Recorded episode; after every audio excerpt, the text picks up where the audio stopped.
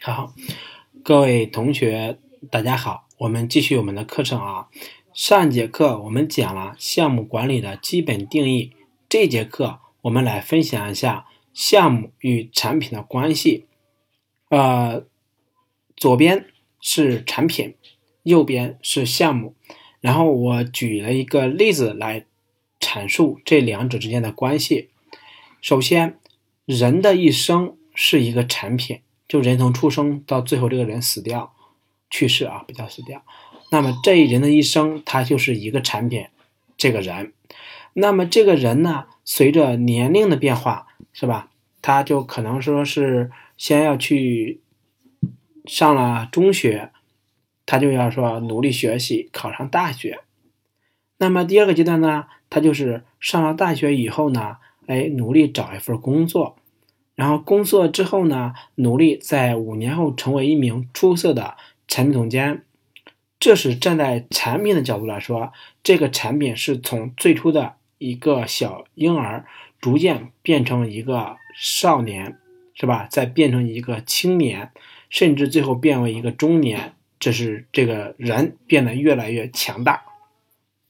那么，对应的它的项目就是什么呢？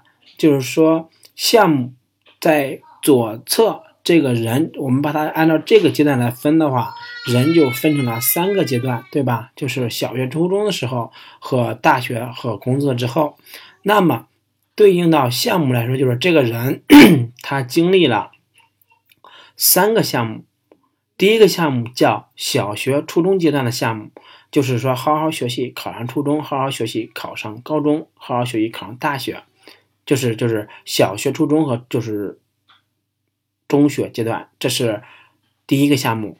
那么第一个项目顺利完工之后呢，哎，这个人上大学了，那么他就进入到第二个阶段，叫大学阶段，就是好好努力学习。然后大学毕业以后找到一份工作，那他就进入到第三个产品阶段，就是去做产品经理。那么当然就往后呢，可能创业啊什么的，就往后就是说每。对这一个人，把人比作一个产品来说，这个产品是从小从之前的一个功能或者是一个作用变得越来越强大，很多个功能，很很很多个这个作用。那么对于它的对应的项目，就是说它这个过程是由这么三个项目或者四个项目组成的。我们这么来阐述这个关系，就是说一个产品它是一个一个人是一个产品。